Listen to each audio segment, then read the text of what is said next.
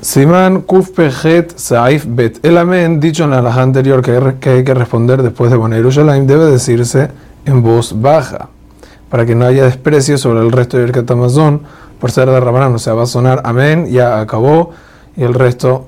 Hoy en día, mucha gente acostumbra a decir en alto. ¿Por qué? Dos motivos. El Rama escribe que por ser que se responde amén también por el resto de las bendiciones, todas las personas que están haciendo Birkat Amazon juntas, cada uno responde por la del otro. Entonces no aparenta, no suena de que aquí acabó. Entonces no pasa nada.